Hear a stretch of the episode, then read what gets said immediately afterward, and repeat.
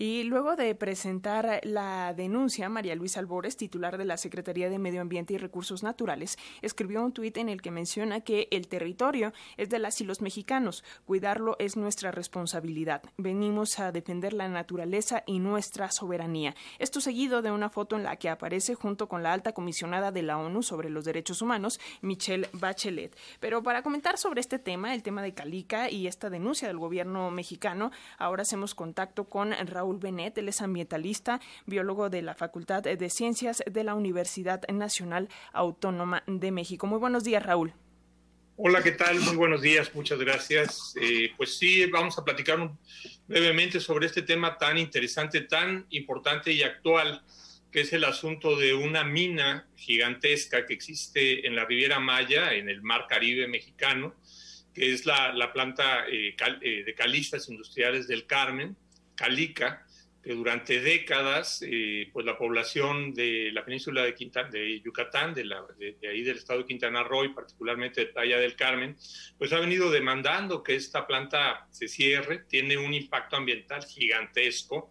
eh, y fue aprobada, fue aprobada desde hace eh, pues 36 años en tiempos de Miguel de la Madrid, pero verdaderamente el problema grave de aprobación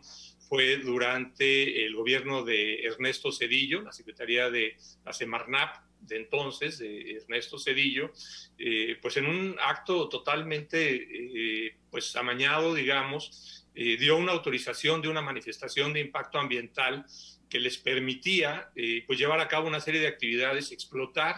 los, por debajo de los mantos freáticos, muchos metros por debajo, utilizando explosivos altamente tóxicos y pues sumamente dañinos, eh, explotar eh, pues una zona de ríos subterráneos, de calizas, pegado y inmediatamente pegado a la costa del Mar Caribe, ahí en Playa del Carmen. Y bueno, pues la ciudadanía ha venido demandando que esto eh, se detenga. los estudios que se han realizado por parte del gobierno mexicano, del Instituto Mexicano de Tecnología del Agua, de la, de, la, de la Comisión Nacional de, eh, de, la Profepa, perdón, la Procuraduría Federal de Protección al Ambiente, eh, otras instituciones la, la, eh, que, tienen que ver con el tema de la calidad del agua, estudiaron recientemente 21 de los cenotes que, están, que todavía están en torno a esta, a esta zona y encontraron que en 17 de ellos se encuentran